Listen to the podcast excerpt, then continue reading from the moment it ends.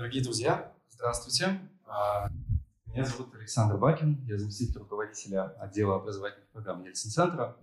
И сегодня я рад вас приветствовать на одной из первых, по-моему, а, офлайн лекций цикла «Мир после пандемии». А, так совпало, что сегодня, 25 ноября, Ельцин-центру исполняется 5 лет, и мы, образовательный отдел, решили пригласить э, гостя и выбрать тему, э, связанную с образованием. А образованием в нашу нынешнюю очень непростую эпоху. А, и действительно, переход на дистант вызвал, в общем, проявил очень большие проблемы с современной системой образования. А, поэтому мы позвали сегодня философа, одного из сооснователей Свободного университета, университета, который специализируется, существует в онлайне. А, Кирилл Мартынова. Прошу, приветствуйте. Добрый вечер. А, у Диогена Лаэртского, такого автора, который писал про античную философию, как известно, была классификация философов, согласно которых философы делятся на тех, кто что-то пишут, и тех, которые вовсе ничего не написали, ну, как Сократ. Вот. А сейчас у нас, кажется, все спикеры поделились на те, которые ездят как бы на офлайн мероприятия и те, которые не ездят. И я не знаю, это то ли ну, как бы достижение, то ли наоборот какая-то подозрительная штука. То есть э, это, впрочем, и слушателей тоже касается. То есть те люди, которые приходят на, на офлайн мероприятия, вот тут, тут надо как какой-то соблюдать какой-то, э, сделать какой-то выбор, как бы это, это круто или подозрительно или что-то еще. Вот, но это, кажется, первое моя, э, мое офлайн выступление в этом году э, с пределами Москвы, уж точно первое. Э, я рад, что оно здесь проходит. Я очень люблю Екатеринбург, Ельцин-центр. Здесь работают мои друзья, которые делали сначала в Перми, Петровске, а потом делали его здесь. Вот. И здесь у меня были хорошие, хорошие дискуссии, и я надеюсь, что сегодня тоже будет хорошо и интересно. Э, я буду говорить сегодня про образование, как, как уже анонсировали. Э, ну, а, наверное, нужно сделать сразу дисклеймер, что я буду говорить о как бы, своем опыте, своем видении, и совершенно не настаиваю, что, ну, как бы, что то, что мне показалось, те выводы, которые я сделал из этого года, это то, что все должны принять, или когда мы придем к власти, это станет законом, или в прекрасной России будущего мы всех загоним в Zoom – или что-то еще в таком духе. Э, это аргументация, и мы здесь, мне кажется, для того, чтобы спорить. И поэтому, если вам покажется, что мои аргументы ну, неудачные, значит, я буду рад э, предложенным аргументам, которые доказывают что-то другое или соглашаются со мной. Это вам, вам решать. Вот, в общем, вопрос, который я придумал под заголовок, пока делал э, презентацию, там вот дальше нет таких э, ужасных картинок, как это первое, просто мне первую хотелось сделать как-то так особенно э, безумно, э, подчер, подчеркивающую как бы нашу, нашу нынешнюю странную образовательную ситуацию. Я придумал под заголовок, да, что мы можем сделать, чтобы у России был шанс остаться страной образованных людей. Тут я немножко так похвалил Россию, ну, сами понимаете, да, но в целом, наверное, не без основания. Все-таки у нас действительно образованные люди были и остались. А, и вот вопрос в том, что будет дальше и что происходит сейчас. А, как вы понимаете, основная магистральная линия сейчас истории про образование в России – это то, что образование гибнет, то ли образование убило ЕГЭ, то ли ЕГЭ в Зуме, то ли Зум из ЕГЭ, то ли еще что-то в таком духе. Вот это то, что мы слышим постоянно. В этом есть большая доля правды о том, что в Zoom преподавать, ну, в онлайне преподавать и учиться сложно, неудобно, непривычно. И мы об этом поговорим тоже. Я просто хочу сказать, что там, мой э, доклад будет посвящен тому, что здесь есть э, э, другая сторона, как, как обычно у сложного вопроса, есть другая сторона. Я сделаю акцент на этом. Вот. И еще там, наверное, так смешно получится, что это как бы лекция о вреде лекции на самом деле. Ну, или там о том, что пора вообще от лекции отказываться, как от жанра. Поэтому давайте будем считать, что это все-таки скорее доклад. То есть я как бы приехал с какими-то вещами, которые мы с коллегами придумали за последнее время, то, что мы обсуждаем. Вот, и давайте будем э, называть то, что происходит докладом и обсуждением этого доклада. Я хочу начать с двух примеров. А, тут, наверное, нужны были какие-то две картинки, но я не придумал, какие, чтобы с картинок было понятно, поэтому я текстом написал, буду, буду проговаривать тоже. А, в, в апреле этого года произошло что-то очень странное. А, я, ну, многие заметили, кто в сфере образования работает, и, наверное, это средние школы в первую очередь касается. Я сейчас скажу, что мы про, сегодня про средние школы говорим меньше, чем про университеты, ну, я просто меньше про это знаю, не берусь судить там про все нюансы работы с детьми, с такими настоящими детьми. Знаете, в России часто студентов детьми называют, и мне, я как каждый раз, когда слышу, я, мне хочется просто спрятаться под стол, как бы, когда собираются такие люди, говорят, ну, дети, да, такие дети 20-летние, мы научим. Вот, э, э, значит, вот весной в моей личной жизни, в жизни моих коллег и многих из вас, я думаю, происходило нечто странное – потому что преподаватели сидели, как и студенты, сидели там в своих э, рабочих кабинетах. Я вот на кухне сидел, у меня квартира маленькая, и компьютер с э, большой хорошей веб-камерой у меня стоит на кухне, рядом с, прямо за, за моей стеной стоит холодильник, и мне как, как кажется, что очень неловко преподавать с холодильником, поэтому я ставлю виртуальный фон на, на картинку в зуме. Поскольку у меня хорошая камера, то многие думают, что фон настоящий, если я слишком, э, слишком не дергаюсь. Вот. А, в общем, странность, мне кажется, в чем заключалась, что вы сидели в домашних штанах, там, в тапочках, ну, что-то такое вещали, как бы. Вот вы включались, ну, я, там, мои, мои приятели, мы включались, э, начиналась пара, мы вели ее как-то, как мы привыкли это делать, что-то старались по ходу менять, как именно это нужно было делать, естественно, никто не знал. Не было никакого государственного органа, который мог бы объяснить людям, как преподавать в Zoom. Ну, то есть его не было просто потому, что ну, там в государстве нет экспертов по этому вопросу. Они сами ничего не знают, как это правильно делать. И вот ты сидишь в этом совершенно э, таком странном контексте, это, по сути, домашний семинар. Вот первая аналогия, которую я беру с преподаванием в Zoom, это домашний семинар. Знаете, такая старая добрая форма, когда ты собираешь своих учеников и что-то с ними обсуждаешь в такой неформальной обстановке. Там тоже можно задания обсуждать, проекты делать, и даже, наверное, научные работы так можно было писать, и многие э, в неформальном образовании так и работали. Но при этом э, параллельно, когда ты сидел в этих самых домашних штанах в, у себя на кухне, рядом с холодильником, да, и это, кстати, создавалось, как вы понимаете, многие там соблазны, как бы, да, то есть можно практически в любой момент времени повернуться от выключить камеру и залезть в холодильник, вот, и как бы вообще жизнь в некотором смысле слова чрезвычайно комфортно э, в, таком, в таком положении вещей. Но при этом мне на почту приходили постоянно распоряжения. Ну, там типа, э, в соответствии с распоряжением Министерства образования вы должны там три раза подпрыгнуть на одной ноге, как бы, да, и там перекувыркнуться потом, да. Или немедленно опишите, как именно вы сейчас сидите рядом с холодильником, там, значит, э, все ли у вас в порядке, нам нужен отчет. Или э, это уже моя личная драма, не все с этим столкнулись, но мне было особенно смешно. Я сижу вот, у меня там 100 студентов в день, э, ну, сколько получается, там 4 группы, э, значит, перерыве я там пишу какие-нибудь гадости в Фейсбуке, о том, что мне придет в голову, и получаю такое письмо там.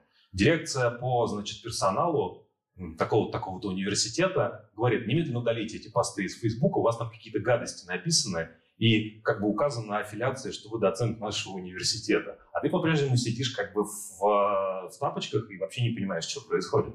Ну, то есть это просто выглядит как, как какая-то фантасмагория. Ты у себя дома, рядом с тобой в компьютере на экране твои ученики, ты с ними хорошо общаешься, кажется, все получают удовлетворение хотя бы частично, несмотря на все трудности. И при этом э, есть какая-то третья э, сила, как бы, которая постоянно что-то от тебя хочет. Причем совершенно непонятно в чьих интересах. Это первая странная картинка. На самом деле, вот как, как бы из этой, из этой картины, да, понятно, что рождается некоторое естественное решение, э, и оно действительно родилось там в, случае с моими коллегами, о том, что как бы Zoom у всех одинаковый. Вот как бы у вас Zoom такой же, как у МГУ, э, или у высшей школы экономики, или у Кембриджа, как бы, да, то есть если вы что-то знаете, и вы, вы можете чему-то научить, вы можете это делать и не спрашивать ни у кого разрешения. Вот, э, кажется, озарение о том, что как, как бы такое возможно и такое происходит, недавно пришло в голову российским законодателям, которые вот а, две недели назад придумали один из самых классных законопроектов. Вы слышали, я думаю, о том, что просветительская деятельность должна лицензироваться. То есть, ну вот, э, как бы, то есть ты, ты должен как бы прийти со справкой и сказать, так, я, я нормальный просветитель, у меня вот, ну, как бы там выражение лица правильное сегодня. Вы говорят, да, пожалуйста, это можно просвещать. Вот, э, но, но, но, интуиция, вот а, апрельская интуиция, э, такая первая, да, что невероятный уровень свободы, на самом деле никто, нету экспертов лучше, чем ты, чем твои коллеги о том, как преподавать онлайн. А, инструменты, которые ты при этом используешь, остаются абсолютно на твой, на твой выбор. Государство абсолютно парализовано, шлет какие-то бес, бессмысленные письма, и вообще не нужно для того, чтобы все это организовать. Ну, по, по, понятно, что там в итоге все опирается в вопрос в экономику этого процесса, но это следующий вопрос, и на самом деле он тоже решается. Второй пример, который касается э, ноября уже, да, это вот наши дни. То есть год был длинный, прошло полгода, многое поменялось, хотя что-то осталось таким же. Э, вот, студенты МГУ тоже, может быть, вы, если следите за новостями в этой сфере, студенты МГУ неделю назад пытались подать иск на университет, ну, не на альма-матер в высоком смысле слова, на администрацию университета с требованием снизить а, плату за обучение. Да? Мотивация какая была? Что обучение в Zoom не может стоить 500 э, тысяч в год. Ну, как бы даже вот как-то интуитивно понятно, что это как-то действительно какой-то, есть какой-то здесь элемент обмана, когда ты каждый день приходишь в большую красивую аудиторию, там такой э, харизматичный профессор принимает какую-то позу и говорит там знания, например, да, то ты понимаешь, 500 тысяч, окей, как бы, да, вот э, и вокруг тебя там друзья, и ты идешь в курилку, это или там курилок сейчас нету, столовые есть, где ты все это обсуждаешь. Это похоже на, на то, за что ты платишь. Ну, и в конечном итоге получаешь диплом. А здесь ты опять же сидишь э, у себя там дома, вот, и при этом с твоего счета списывают, ну, или со счета твоих, твоих родителей списывают по 500 тысяч в год. Тебе очень как бы тяжело и странно что, что вообще происходит, какое-то мошенничество. Вот. Но в итоге ничего не получается. Вузы говорят, у нас вообще большие потери, мы много денег вкладываем в развитие новой цифровой инфраструктуры, снижать, э, снижать э, стоимость обучения не будем. И мне кажется, я работал э, в государственной системе образования вот уже в этом году учебном. Э, это отдельная для меня такая смешная история, как это получилось. Не буду рассказывать. Это немного, если вы смотрели Breaking Bad, это было немного похоже на, на ну, сериал да, на, на мужчину, который ремонтирует пылесосы, когда тебе нужно исчезнуть, ты звонишь как бы человеку, который продает пылесосы, называешь ему модель пылесосов, и за тобой приезжает фургон и увозит тебя как бы в какой-то в, другой штат под новыми документами. Вот так же я оказался в другом госвузе в России, очень, очень смешно было. Вот, э, ну, человек сам приехал, как бы как продавец пылесосов, я не смог ему отказать, хотя нет, не надо было на самом деле. А, да, но, но хорошо сложилось. Так вот, короче говоря, э, короче говоря, я видел просто, что, что э, государственная система образования, у нас другой нет никакой системы образования, у нас нет частного высшего образования вообще практически. Ну, то есть есть какие-то маленькие проекты, но они как-то не на слуху и ничего особо людям, кажется, не дают в основном. Вот, а государственная система образования высшего, мне кажется, страшно боялась уходить второй раз на удаленку сейчас. И не знаю, везде ли она перешла, может быть, как раз в Екатеринбурге, например, до конца не перешла, в Москве теперь все на удаленке, опять как и весной. А, потому что мне кажется, что там такой есть экзистенциальный страх. Дело даже не в возможных потерях денег для университетов, а дело в том, что если вот так реально год провести учебный год в Zoom, то, то студенты тоже могут догадаться, что здесь есть какой-то обман, ну, в смысле, что как бы на самом деле можно делать без э, университетов, тех, которые вот там сидят у себя с администрацией, примерно то же самое, иногда даже лучше. Вот. И, и кажется, что университеты страшно боятся потерять то место под солнцем, которое они занимают монопольно, да, как бы как, такие фабрики по производству дипломов.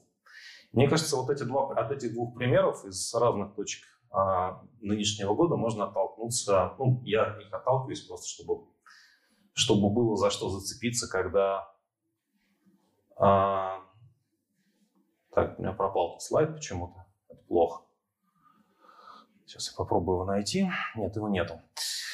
А, да, ну тогда я хотел, давайте без слайда тогда, я хотел, я хотел сказать, о чем, мы, о чем мы в основном будем говорить. У меня на самом деле, ну, я хотя вроде бы как бы и философ, философы обычно говорят что-то такое неконкретное и не по делу, да, вот, и такой типа, ну, за все хорошее против всего плохого. У меня на самом деле у этого разговора довольно прагматическая перспектива. Меня правда интересует вопрос, как, что можно сделать сейчас с образованием, что от нас зависит в этом вопросе, да, и, собственно, каков такой проект хорошего образования для достаточно взрослых людей, не для, не для, не для дошкольников, не в школе, а именно для тех людей, которые хотят как-то адаптироваться к современному миру уже достаточно взрослом возрасте. Вот что мы можем сделать для того, чтобы это образование хорошо работало. Поэтому мы будем говорить о высшем образовании, я об этом уже предупреждал, и мы будем в основном говорить про социальные и гуманитарные э, дисциплины, при том, что, например, вот при, по, по, всем, по всем размышлениям, например, для огромной области IT и математики все те же принципы тоже действуют, потому что для IT ничего, кроме компьютера э, и программного обеспечения соответствующего не нужно. Да? Все IT — это э, так или иначе изучение алгоритмов, которые вполне можно делать в онлайновых каких-то проектах. Вот. Понятно, что есть медицинское образование, понятно, что есть образование а, естественно-научное, там другие входные данные, там нужны лаборатории, а, и поэтому как бы бежать в онлайн у нас точно не получится. Но все равно можно и об этом говорить, можно выстроить вот эту рамку, которую, о которой мы сейчас говорим, и потом задаться вопросом, где это, в принципе, еще может работать. Я хочу вот пример теперь привести, да. А, точнее, задать вопрос на конкретном примере. Вот я вот просто вас э, спрашиваю, а, как вы считаете, вот ответ на такой вопрос, должен ли образованный человек уметь программировать? А, как вы на него ответите? То есть тут есть два варианта, я просто за несколько секунд загуглил, огромный, на русском тоже есть огромное количество всяких статей по этому поводу. Левая статья, она ну, что говорит? Настоящая причина, почему все должны учиться программировать. А, да, и как бы рамка здесь такая, что без так называемого цифровой грамотности, а, владения а, навыками написания кода на каком-то базовом уровне, это основное качество этой цифровой грамотности, хотя и не единственное. Вот без digital literacy мы никто, никто из нас, значит, в современном мире ничего из себя хорошего представлять не будет. Это версия номер один. Вторая заметка называется «Пожалуйста, не надо заниматься этой ерундой». Ну, в смысле, пожалуйста, не учитесь программировать. Вот. Причем вот эта заметка, она 19 -го года, а та 16 -го. Мне кажется, дискуссия уже лет там 7, наверное, идет в таком виде. И тезис такой, не нужно вам это программирование, оставьте его специалистам. А, пожалуйста, вот есть ли среди нас люди, которые считают, что все должны научиться программировать, потому что современный мир связан с алгоритмами, и мы должны как-то иметь к этому какое-то отношение? Ну, в какой-то базовый, так чтобы вы могли просто вот написать код, да, разобраться в коде в каком-то. Понятно, что не на профессиональном уровне. Ну, вот. Да. Ага. На два человека как-то три. Вот. А, а, а остальные, правильно я понимаю, что остальные склоняются к версии о том, что на самом деле можно и без этого. Специально обученные люди нам там, значит, помогут. А, тут вот смотрите, как бы, какая, мне кажется, какая, мне кажется, на этом примере видна драма. Есть некоторая новая относительно модная штука, которая появляется там 10 или 15 лет назад. Везде нас окружают алгоритмы, компьютеры много чего для нас делают. Понятное дело, наша повседневная жизнь на это завязана. Дальше, видимо, будет только больше всякого программирования алгоритмов. Вот. И, например, вот э, как, там пять лет назад, и, и даже сейчас это актуально еще, например, можно было абсолютно серьезно говорить, философу без программирования в современном мире нельзя. Вот у меня есть знакомый философ, его Штефан зовут. Он занимается тем, что он э, скармливает компьютеру огромный массив текстов 17 века.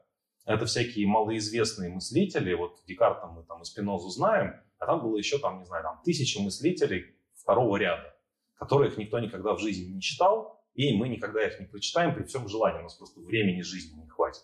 И он скармливает тексты этих, э, значит, этих мыслителей, и э, компьютер ему э, от, как бы отвечает на некоторые вопросы, о чем они писали, какие основные темы, есть ли какие-то повторы, риторические модели. В общем, ну, это называется digital humanities, да, вот, в принципе, тоже такая тема достаточно модная. Вот, и в нашем разговоре всерьез появляется тема о том, что, ну, слушайте, даже если вы совсем уж такой как бы гуманитарий-гуманитарий, вы все равно должны владеть некоторыми методами а, работы с алгоритмами, статистическим анализом, наверное, языком R, который специально для анализа данных разработан, а, ну и так далее. Да? И как-то мы жмем друг другу руки и расходимся. И вот как бы в той модели образованности, к чему я, в общем, клоню, в той модели образованности, которую мы до сих пор интуитивно поддерживаем, это правильный подход. А, моя идея а, в дальнейшем рассуждении будет строиться вокруг того, что здесь, в принципе, есть некоторая ошибка. Ну, то есть на этом примере просто видно, как эта ошибка строится. Потому что а, сейчас, вот на, по состоянию на 2020 год, есть все больше публикаций о том, что работать с данными, например, можно не умея программировать. То есть, ну типа, ребята, пять лет назад все мы должны были броситься и положить свою жизнь на то, чтобы научиться программировать, и это было круто, это как читать и писать просто, да, там 200 лет назад. Вот ты не можешь быть грамотным, если ты не умеешь программировать. А теперь выясняется, что есть языки программирования, которые работают с алгоритмами для тех, кто не умеет программировать. И таких языков программирования становится все больше. Да? И вот, собственно, вам не надо кодить для того, чтобы быть современным э, человеком. И прошло буквально несколько лет. И как бы эта дискуссия, она ничем не, не завершилась. Моя учительница в школе по, по физике, она говорила, что я совершенно Э, ну, у меня хорошие были оценки по физике, но а, она говорила, что, то есть она меня, она меня пугала, даже не, не, не в мой адрес была, она так говорила таким, знаете, таким, вы, наверное, кто-то тоже из вас слышал такую штуку, что вы, вы же понимаете, что нельзя быть образованным человеком и не знать устройство кинескопа.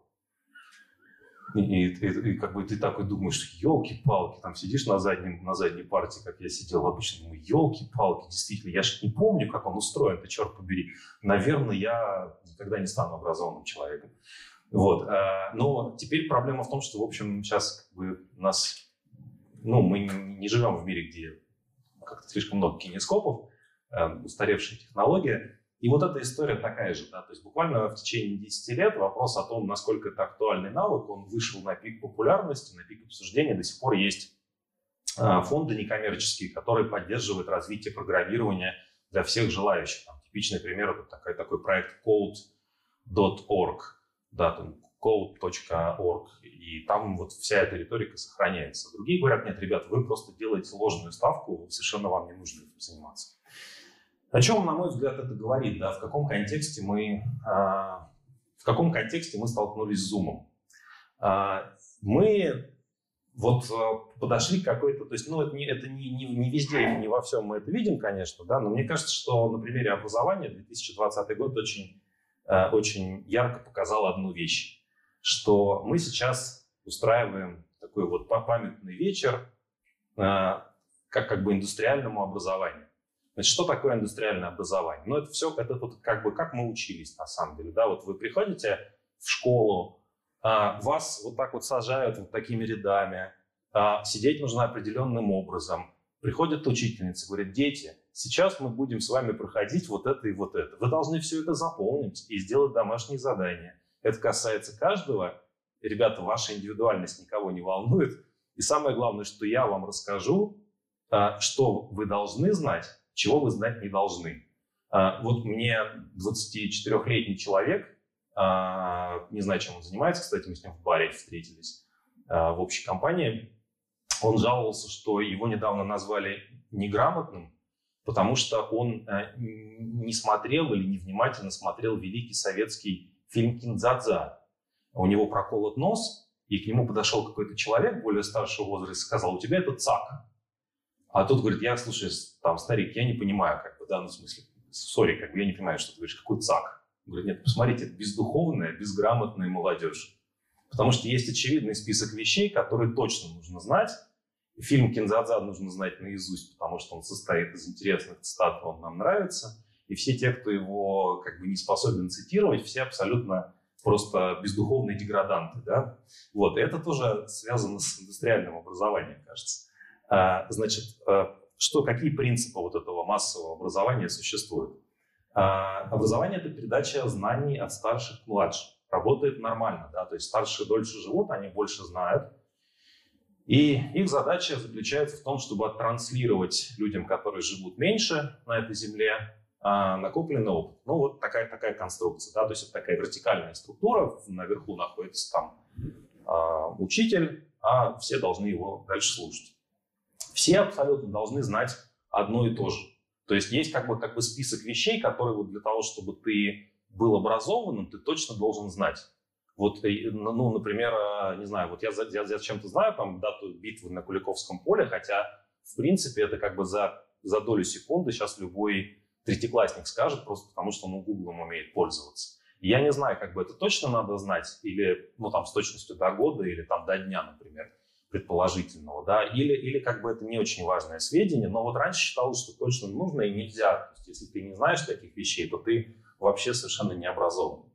Вот, а оценивают, да, тебя вот таким же тоже индустриальным бюрократическим способом. То есть, если ты а, как бы сделал все то, что от тебя требует учитель, значит, у тебя высокая оценка. Если ты не сделал чего-то или сделал по-своему, или вообще переключился на что-то другое и сделал что-то классное, но этого не было в задании, то у тебя будут плохие оценки. Ты двоечник, хулиган, в общем, и человек необразованный.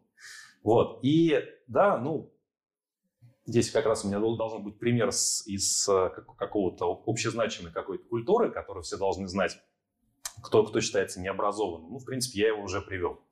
Вот мне кажется, что как бы довольно долго э, мы все, там Россия в частности, ну и мир в целом, мы шли к тому, что вот такой, так, такая модель образования, она окажется устаревшей. Да, то есть, ну, так же, как мы сейчас, большинство из нас не работает на фабриках, а многие из нас не работают в больших офисных центрах, где нужно сидеть с 9 до 6 и делать какую-то рутинную работу, точно так же вот эта модель образования, она выглядит анахронизмом. Она на самом деле ничему не учит. Мы, ну, мне кажется, единственное, что какая, какая от нее есть польза, это то, что э, можно куда-нибудь детей избагрить, чтобы они там под ногами не путались. Сейчас главная претензия к дистанционному образованию заключается в том, что дети очень мешаются, это правда. Да, как бы что делать с детьми в доме, вообще никому не понятно, все сидят в одной квартире, и нас жизнь к этому не готовила. Я не буду об этом долго говорить, тема известная. Все тоже накладывается идея о том, что вот раньше предполагалось, что вы в 20 лет примерно получаете один раз хорошее образование, и потом в течение всей своей жизни согласно этому образованию работаете, и все у вас нормально.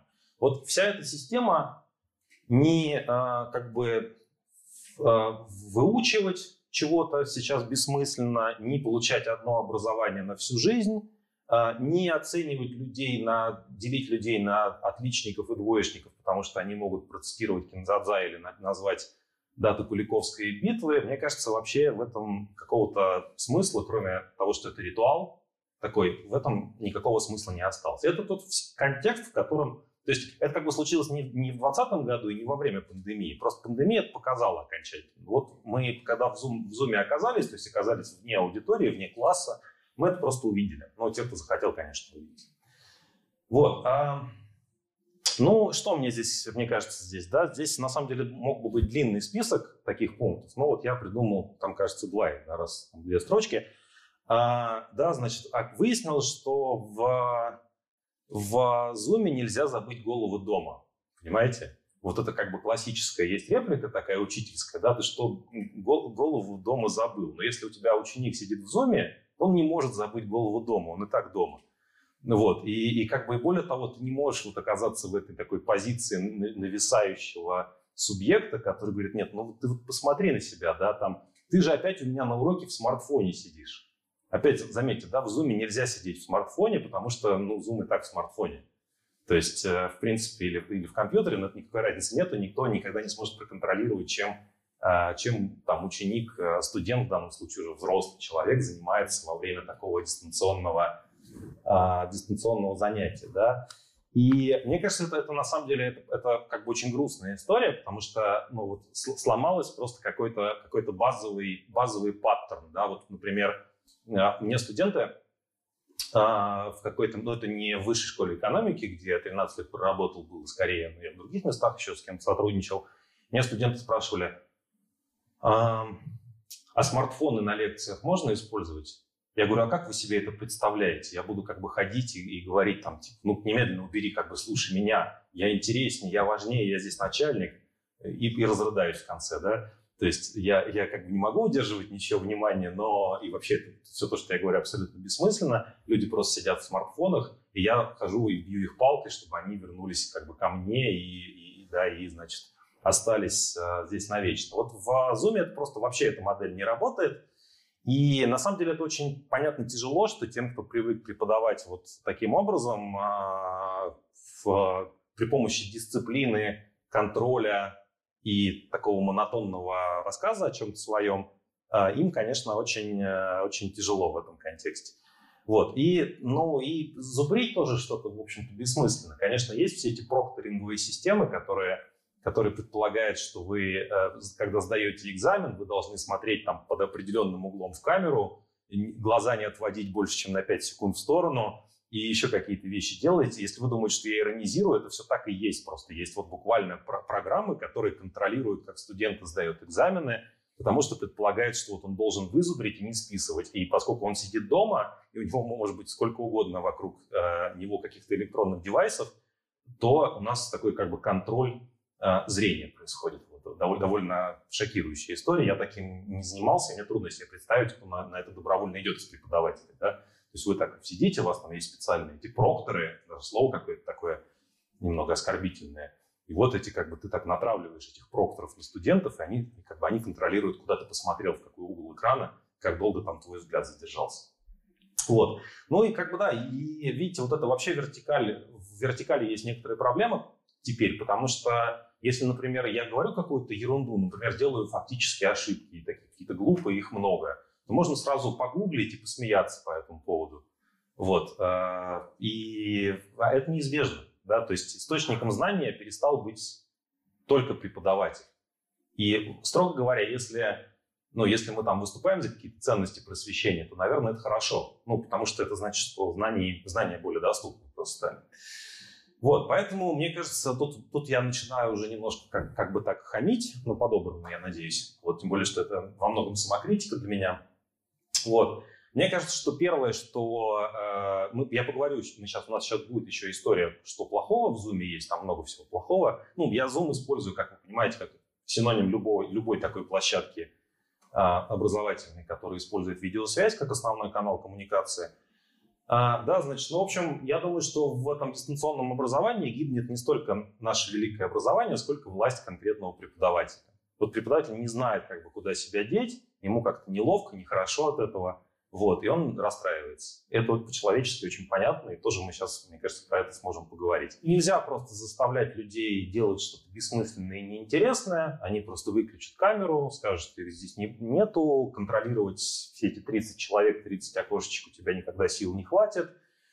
Вот. И, в принципе, понимаете, на самом деле преподавать вот в, в этом году было, по большому счету, очень тяжело. У меня много всего не получилось. у меня были какие-то идеи, как, как можно лучше преподавать, у меня не получалось, потому что э, работать надо действительно было больше. Все, кто преподают, знают, что готовиться к нормальным занятиям онлайн – это там, в полтора-два раза больше работы, чем обычная подготовка к семинару, например.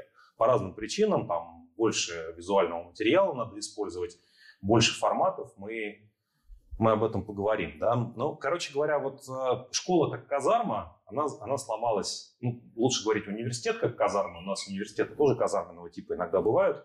Все это сломалось э, в этом году на вот таком э, простом относительно кейсе. Вот. А следующее, да, я вот если, если идти, если говорить не про мировые проблемы, а про российские, в российском образовании все, как мы понимаем, совсем плохо. А, я подслушал случайно разговор а, одной девушки по телефону с ее бабушкой. Она вот сидела рядом со мной в кофейне. Это уже этим летом было, как раз когда все выползли постепенно. А, и она говорила, бабуля, я не хочу учиться в российском университете. Там ничему не учат. Там просто сидят какие-то люди, которые с года в год бубнят одно и то же. Они хотят очень, они очень жадные. Ну, может быть, не они, а вот администрация. Они хотят очень много денег. Лучше я пока поработаю в кофейне и потом поеду учиться куда-нибудь в Европу. Вот как бы так, ну, бабуля, пойми меня, говорила она, да. И мне кажется, это очень, это очень а, коротко сформулированная, простая позиция о том, а, как с точки зрения какого-то вменяемого потребителя этого образования а, выглядит российское образование. Главная его функция, конечно, предоставлять отсрочку от армии. Я уверен, что если бы этой функции не было бы, то у нас количество поступающих в университеты из года в год бы сокращалось. Э, вот, потому что люди находили для себя какие-то более интересные занятия. Вот. Ну и плюс тоже идея о том, что как-то надо высшее образование получить, детей куда-то пристроить э, и, и так далее. Да, вот э, если у вас нет диплома, вас еще на госслужбу не возьмут. И вспомните, кстати, что российские чиновники, у них есть такое, такой как бы спорт, они любят подделывать диссертации. Вот мои приятели занимаются много лет расследованием как чиновники ну, в проекте Диссернет, как чиновники воруют диссертации, и меня всегда интересовало, а зачем они это вообще делают. Если вы чиновник, зачем вам диссертация? А потому что так надо. Потому что считают, что если ты как бы вот чиновник, а диссертации у тебя нету, ну как-то вот ты какой-то неправильный чиновник, что ли, да? И с дипломом о высшем образовании, мне кажется, то же самое. Вот какой-то ты неправильный такой член нашего общества, если у тебя высшего образования нет, да? И, в принципе, тебе лучше всего его тоже как-то так украсть, ну или, или посидеть 4 года, смириться и получить свой а, свой диплом. В общем, не знаю, мне кажется, что это вот в среднем, да, я небольшой эксперт о, о том, как я не заглядывал в, в каждую аудиторию э, в российскую, да, но, э, скажем, мне присылали лекции о том, как философия читается в МГУ. Вот представьте себе МГУ, элитный экономический факультет, какие-то невероятно такие яйцеголовые люди там учатся, у которых там миллион баллов ЕГЭ был, и они выиграли все Олимпиады. И к ним приходят люди и говорят там, «А, бытие есть, не бытия нет, запишите, пожалуйста. А, основной вопрос, да, материализм и, значит, эм, идеализм. Э, Владимир Ильич Ленин. Э, так, кто не выучит зачету и не принесет рук эти самые, э, как это называется, конспекты от руки, к зачету не будет допущен, да. И это все видно, это же все в зуме было, это все можно записать. То есть, понимаете, это был такой как бы стриптиз, как бы, да, такой вот, э, так сказать, все вот это, все наши образовательные практики, они в мелочах начали, начали вскрываться. Я думаю, что по, по результатам этого года можно написать крайне увлекательный триллер о том, как и чему на самом деле люди учат в российских университетах. Ну, мне э, проблема философии на эконом-факе МГУ понятнее, поэтому я э, про нее и говорю. Я думаю, что физики часто как-то так же учат, но не мне судить об этом. Вот. И, короче говоря, вот есть такая риторика. В интернете много исторически было контор, которые предлагают вам а, купить диплом сразу, минуя ну, промежуточное мучение. А еще сейчас вот растет а, количество материалов о том, а, это, кстати, опять же, общемировой тренд, но в России он как-то по-другому считывается, растет число материалов о том, что на самом деле вообще диплом вообще не нужен, и как бы люди, которые хотят диплом по каким-то причинам, их обманули. Вот. Ну, то есть, как бы нету причины почему нужно э, этим заниматься, платить за это деньги, тем более, просто время тратить, это как бы обидно и оскорбительно. Вот, и э, вот дальше я продолжаю тут, э, тоже продолжаю такую как бы легкое хамство, может, не очень легкое. Вот у меня дальше слайд да, о том, как вузы мешают образованию. Мне кажется, что это была какая-то такая вот до 2020 года это была история какой-то странной монополии, похожей на РЖД примерно, да, или там на советскую рекламу летаете самолетами аэрофлота, как если бы были бы другие самолеты. Вот, значит, как бы госвузы начинают рекламировать, говорят, приходите к нам учиться, мы дипломы выдаем, ребята, вы закачаетесь просто, это будет так классно, это будет лучший опыт вашей жизни. Вы с этим дипломом потом э, в любой салон сотовой связи легко устроитесь, как Э, человеку, у которого есть высшее образование, потому что без высшего образования вас туда, вас, скорее всего, не возьмут, потому что все с высшим, кто туда идет. Ну, как-то так сложно, короче говоря, устроено. Об этом есть социологические исследования. Вот, и они, они как бы, они такие вот как бы монстры-монополисты. А они э, взяли себе помещение в центре городов, у них есть аудитории, у них есть библиотеки, они выдают лицензии не только на, э, на то, что ты дипломированный специалист, но они выдают еще лицензию о том, можешь ты преподавать или нет. Вот, например, э, российские преподаватели тоже думают, что те, кто в этом бизнесе, э, если так можно назвать, странно да, звучит в этом бизнесе, в этом контексте, но, в общем, те, кто занимает, преподает, знают, что российские преподаватели последние годы там ежегодно приносят самую классную бумагу, которая есть на свете, это так называемая справка о несудимости. Вот, то есть ты, ты, должен как бы каждый год как бы кому-то, какому-то неведомому а, существу отчитаться о том, что и тебя и в этом году не осудили, опять же, хотя, конечно, все шло к тому, что уже пора. Вот. А, да, значит, и, и, короче говоря, и вот и все то, что в, в эту конструкцию не влезло, просто отсекается, да, ну, как бы здание на, для того, чтобы открыть свой собственный университет, ты никогда не получишь, денег у тебя никогда не будет, инвесторов ты не найдешь, частного образования в России нет не случайно, а потому что все боятся с этим связываться, потому что были попытки там а, в РГГУ еще в некоторых других местах сделать какие-то серьезные частные проекты на деньги остатков частного бизнеса, и все это накрылось. Вот. И, а, да, и, и как бы, и вот все это было и так понятно, короче говоря. Тезис мой, возвращаясь к началу, да, тезис мой в том, что в 2020 году мы просто увидели, что можно, а, можно начать как, заново эту историю. То есть, опять же, когда ты сидишь наедине со своими студентами в Zoom, у тебя есть хорошая возможность начать образование заново, хотя бы локально. Я почитал за и против дистанта. Э, я вижу в этой конструкции некоторое жульничество с своей стороны, но мне хотелось, чтобы дистант выиграл. Вот. Э, но как бы самое важное, что мне кажется, что нету большого списка справа. То есть если бы справа был бы серьезный какой-то прям список, такой длинный и содержательный, то тогда было бы, конечно, катастрофа. Значит, давайте против начнем. Ну, во-первых, действительно, всех, всем уже как бы в этом году, видимо, войдет в культуру вот эта тема, э, типа, звук у всех есть, меня хорошо слышно, выключите камеру, пожалуйста, включите, да. То есть это уже как бы, это какой-то кошмар такой, да, то есть в смысле буквально люди, у людей там уже как-то нога дрыгается от того, что там типа опять кто-то звук не включил. И мы вообще очень много узнали о жизни наших студентов, преподавателей, чего мы не хотели бы знать о том, кто там кричит, какие звуки там рядом происходят, ну, в общем, что там в кадре находится, ну и так далее. Ну, то есть есть такая проблема, действительно, оборудование плохо работает, хотя все к концу года ну, чуть лучше с этим справляются, мне кажется. Вот. А второй аргумент такой экзистенциальный. Типа, я не могу вещать перед экраном. Мне нужны горящие глаза детишек, как бы, которые вот, которые вот, значит, заставляют меня шевелиться и чесать языком. Ну, на самом деле, это уважаемый аргумент. Действительно, сидя как бы в одиночестве, э, за, ну, комнату надо, где ты преподаешь, надо закрывать на дверь, как раз, чтобы там не врывались э, какие-то звуки, люди, животные, и вообще как бы, все формы жизни, которые нас окружают. Вот. А, и, и как бы вот получается у тебя такая, такая работа, ты как бы проснулся там в 9 утра, сел перед компьютером и говоришь так бу-бу-бу-бу-бу-бу-бу, и так типа, там до 4, например. Вот. Потом ты думаешь, ух, хорошо попреподавали. И, и выходишь, да, и как бы люди, которые говорят, что это как бы фиговая история, что там нельзя там выйти в кафетерий, выпить чашечку кофе, поболтать другим преподавателям о том, какие тупые студенты. А это, это же все удовольствие вообще преподавания, оно вокруг этого строится. Ну, вы видите, я иронизирую, но смысл в том, что это нормальный аргумент, да, что как бы действительно контакт с людьми нам проще устанавливать, когда мы их видим. И это вот так, как мы сейчас сегодня с вами встречаемся, редкость. Если это нормальный аргумент, чего ты ну, потому что, потому что как бы я энергетику пытаюсь еще понять, потому что, ну, я сейчас просто буду говорить про плюсы, и поэтому, мне кажется, будет видно, почему, откуда ирония.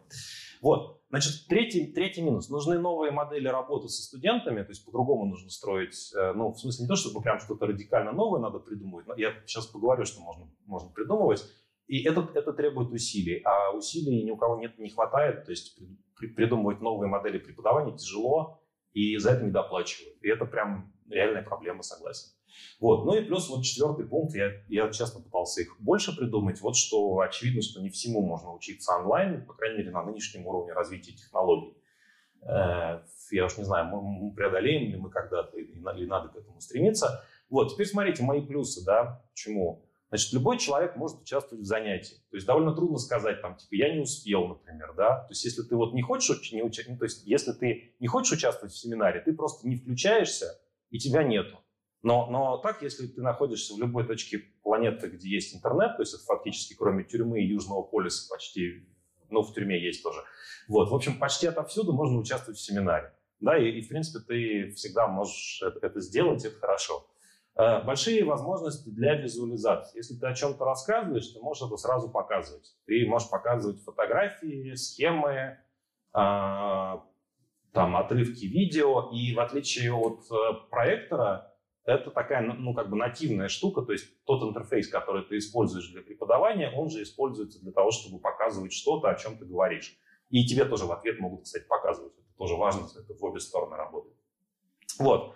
А, вот один из самых таких распропагандированных авторов, который, который, которого не любят в Петровском, а, Харари, а, он недавно дал интервью о том, что, что он ненавидит онлайн-образование, но ему очень нравится всех делить на группы. Ну, в смысле, там, пять человек идет в эту группу, пять в эту, вот это breaking, breaking rooms, да, всем, всем нравится история о том, что мы сейчас дадим вам какое-то групповое задание, вы разделитесь и не будете бегать по всей аудитории, для, пересаживаться для того, чтобы это все работало. Вот, смотрите, вот штука, которая просто не приходит в голову, хотя она лежит на поверхности, следующий. На обычный семинар, на обычный урок в школу можно пригласить кого угодно. Вот как бы подумайте, да, как бы как это работает. То есть, ну вот, я не знаю, вот у меня там будут какие-нибудь дебаты про какой-нибудь кусок политической теории с обычными студентами в бакалавриате. Я могу просто позвать какого-нибудь там а, главного специалиста по этой политической теории, который есть, в принципе, в мире, который готов с нами разговаривать. Я просто напишу ему вежливое письмо и, и скажу, а, там, дорогой такой-то, не могли бы вы на полчаса зайти на мой семинар, пожалуйста, мои там 30 студентов будут счастливы.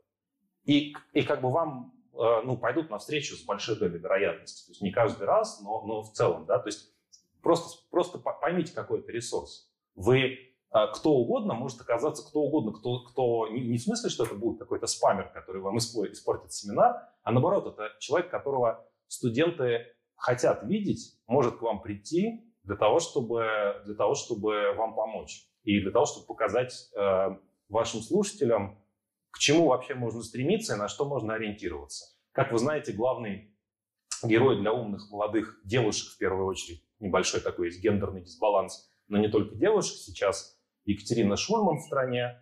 Вот, значит, и вот я в мае приглашал Шульман на а, семинар к бакалаврам первого курса высшей школы экономики. И как бы это был какой-то вот приступ счастья, самое лучшее событие за весь бакалавриат. Вот. Э, Причем э, довольно, довольно простая механика как бы работы. Я, я, правда, не понимаю, почему все так не делают. Я причем не про селебритис говорю непременно, да, я говорю про кого угодно, специалисты, люди, которые могут какую-то важную историю для вашего семинара объяснить, все что угодно. Вот, это очень дешево все. Вот как бы тут я начинаю уже, вот мне кажется, вот эти два последних пункта, они для меня перевешивают все. Это страшно дешево. А, то есть фактически это, ну, компьютеры и так у всех есть, потому что они нужны для других задач, они были у нас до того, как все это случилось с образованием. А семинар в Zoom не стоит ничего, кроме потраченного времени. Ну, он, да, там можно платить за Zoom, можно не платить, это, это, это, это как угодно. Но смысл в том, что если я хочу сделать сейчас свой образовательный проект, у меня ноль вложений. Я просто говорю, дорогие друзья, у меня есть пять преподавателей, один знает историю Древнего Египта, второй знает, как летают птицы, он биолог, а третий, значит, знает про то, как базы данных программировать, и еще два тоже что-то знают. Они готовы вас учить на таких-то условиях, вот этому, вот этому, вот этому. А, работать будем в таких-то группах, столько-то человек. А, присылайте, пожалуйста, ваши заявки. А, это ничего не стоит. И это вот как бы, когда вы делаете такую группу, и когда они начинают общаться внутри себя, вы делаете что-то очень похожее на хорошее образование, если к вам приходят мотивированные люди, у вас хороший преподаватель, который готов в этом формате работать. Чудо фактически. Вот. Ну и как бы моя личная драма, я все жду какой-нибудь там полицейской облавы, вот, э, отчасти тоже иронизирую, отчасти всерьез. И я понимаю, что вот как бы в Zoom очень тяжело прийти с полицейской облавой. То есть э, вот просто сорвать э, лекцию в Zoom очень трудно. Вот и пока еще вроде кажется никакую не сорвали, а, а так на моих глазах было довольно много мероприятий э, сорвано, да. И вот э, ну, то, чем мы, например, занимаемся, мы говорим, ребята, мы никакой активности на территории Российской Федерации не ведем, вообще никакой. У нас есть американская э, платформа, Zoom называется. Через нее два человека встречаются друг с другом, начинают о чем-то говорить. Как вы собираетесь это лицензировать или регулировать? Как вы, как вы будете говорить, что это какая-то незаконная образовательная деятельность? Где здесь она? Здесь вообще никакого ничего в юридическом смысле слова не происходит. И мы, мы советовались с юристами, когда все это делали. Ну, они говорят, да, это тяжело. Конечно, конечно, люди талантливые придумают, как запретить и это, но посмотрим. Вот, в общем, я посчитал, у меня получилось 6,4. А если вы посчитаете, давайте потом, сейчас я уже скоро заканчивать буду свою болтологическую часть, и мы сможем вернуться к этому слайду и посмотреть, э, что я упустил, особенно с правой стороны, или, может быть, что я преувеличил с левой. Я сказал, что я жульничал, потому что я ввел вслед за Харари вот этот пункт удобно делить на группы, который, конечно, может быть для Харари такой важный, поэтому я на нем так, про него так посмеялся. Вот, теперь а, смотрите, несколько вещей, которые мы знаем просто про онлайновое образование. Кто мы в данном случае? Это те как, как бы воодушевленные преподаватели, которые хотят преподавать, несмотря ни на что, там, пандемию, э, не знаю, нашествие рептилоидов, запрет на просветительскую деятельность. Вот как бы им все равно, они все равно будут шарашить. Ну, есть такие люди, э, такие, такие профессора, которые любят просто свою работу. Вот. Э, и есть у меня еще есть мои друзья из одного образовательного проекта, с которыми мы много разных делали форматов для взрослых, платных, как правило, хотя бывают бесплатные, и, и тогда не для студентов, да. Вот, когда, мы, когда у нас тоже была такая проблема, как это сделать, ну, как бы современно, классно, чтобы люди понимали, на что они приходят. Вот. Значит, первое, мы отказываемся от формата длинных лекций. Э, в смысле, если вы, у вас как бы есть очень крутой спикер, вы его видите там раз в год, лекция нормальный формат. Да, вот, ну, даже, я не знаю, как, когда вот эти публичные лекции, когда люди друг другу что-то интересное рассказывают, это нормально. Если вам нужно из недели в неделю э, чему-то учиться, то лекции вас э, в конечном итоге, мне кажется, ставят в тупик почти всегда, за редчайшим исключением. Вот. И есть исследования, которые показывают, что если люди о чем-то спорят, и они вовлечены в этот спор, то они гораздо лучше понимают, о чем они спорят. Однажды я в одной компании, э, которая страдала от гендерного неравенства, ну там, знаете, все начальники были мужчины, а все сотрудницы женщины. А компания э, украшениями торговала. Они решили провести себе семинар по гендерному равенству. Я заставил в конце этого семинара, ну как заставил, попросил, предложил, в общем, э, значит, людям случайно получить позицию и как бы поспорить от лица радикального феминизма за гендерное равенство. Там такие мужчины 50 лет, как бы топ-менеджмент, в каких-то очень костюмах таких хороших. Они два часа говорили, что как бы патриархат уничтожает нашу как бы жизнь, вытаптывает как бы железное питание. Потом они сказали, очень странно было, ну, что-то в этом есть, наверное, но не сегодня. Можно мы уже пойдем? Вот. Но мне кажется, они в результате этого странного подвига для себя лучше поняли, что такое феминизм, чем если бы я просто прочитал им лекцию.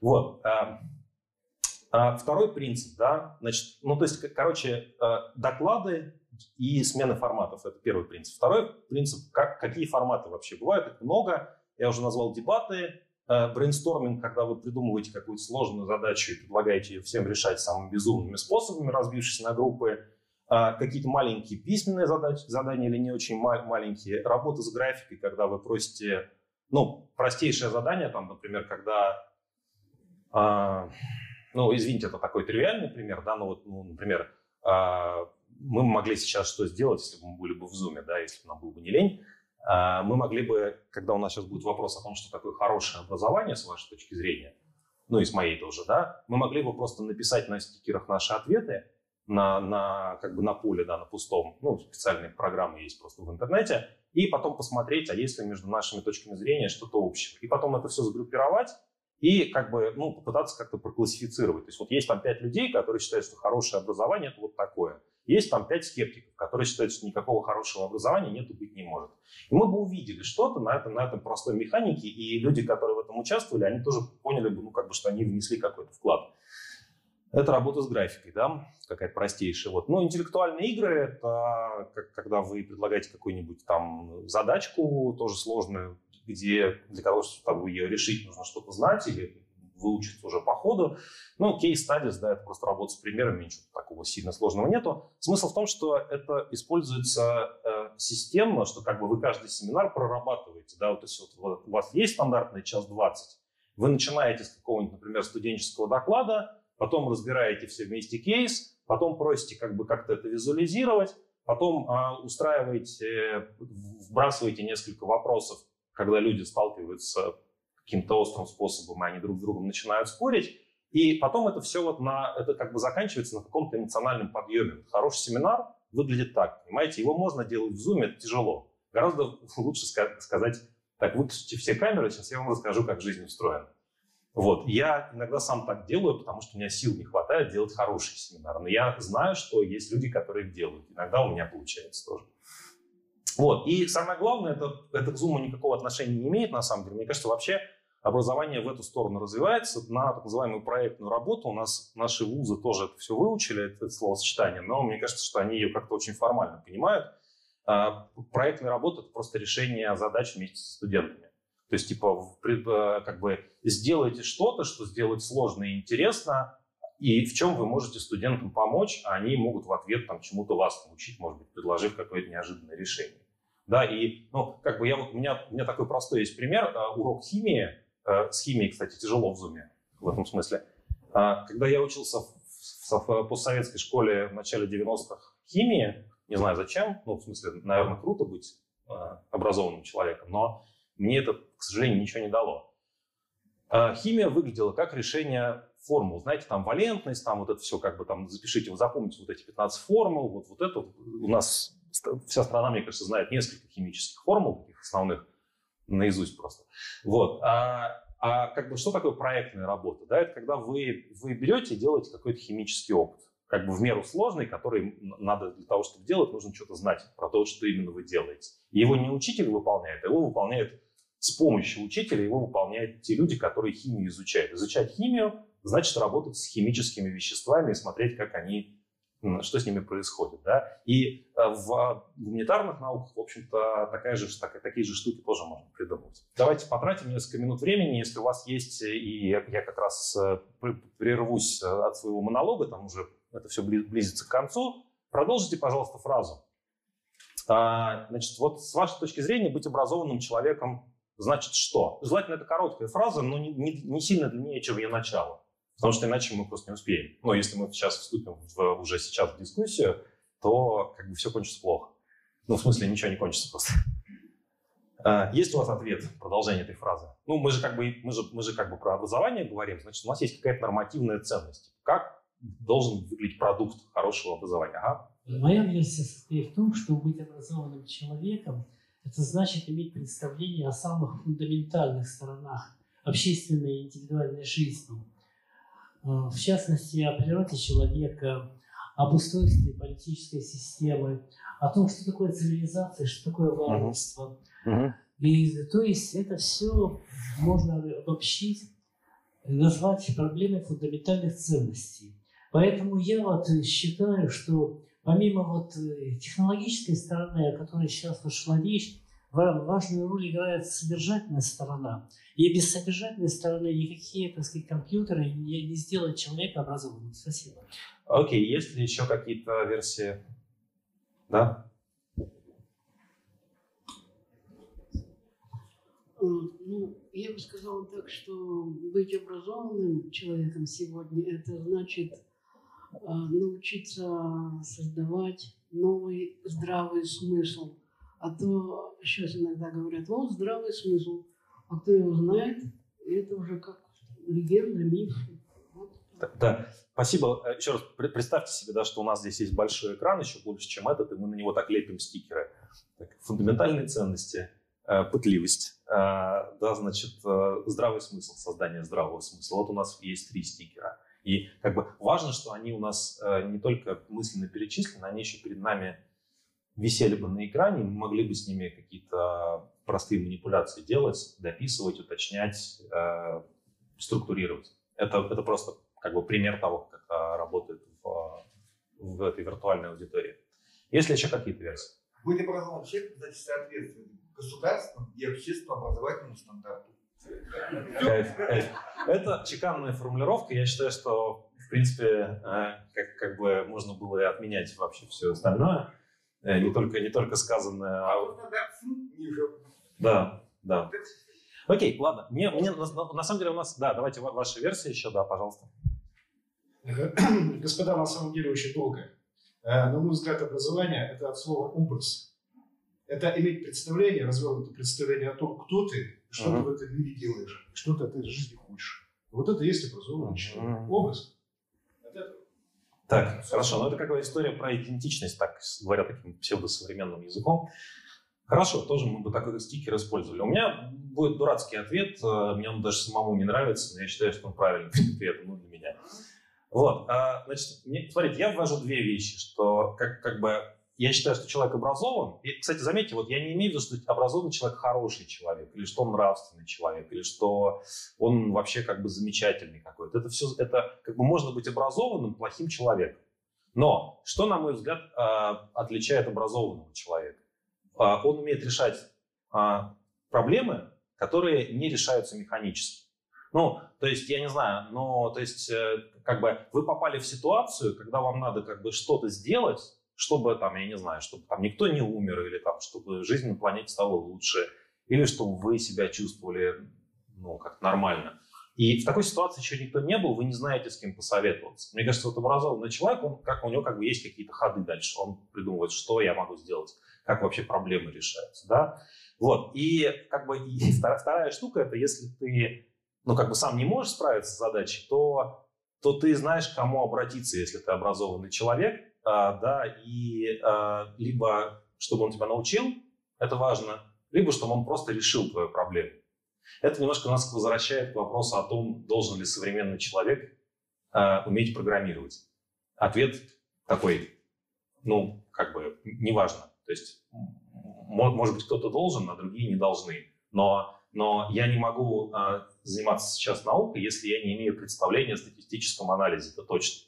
И если я сам не умею программировать, значит, мне нужен человек, к которому я могу обратиться, чтобы он мне помог, если мне нужно построить статистическую систему, даже если я философ. Или, может быть, в особенности, если я философ. Это подпадает мое такое очень примитивное определение образованного человека. И можно еще... Мне не очень нравятся эти маркетинговые слова, да, ну, как бы слово про problem solving, мне скорее нравится такое словосочетание. Нетворкинг — это история про то, что ты э, знаешь нужных людей, но не в смысле, что ты с ними в бане там какими-то коррупционными практиками занимаешься. А это значит, что ты знаешь, кому обращаться за квалифицированным экспертным советом. Мне кажется, что вот та штука, которая недооценивается во всем этом разговоре обычно, это такая прям фундаментальная критическая роль сообщества.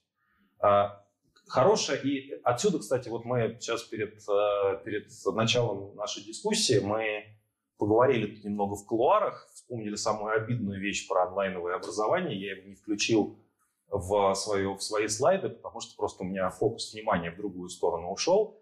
А, в прошлом году была вот эта вот ужасная публикация в Нью-Йорк Таймс о том, что э, все цифровое теперь для бедных.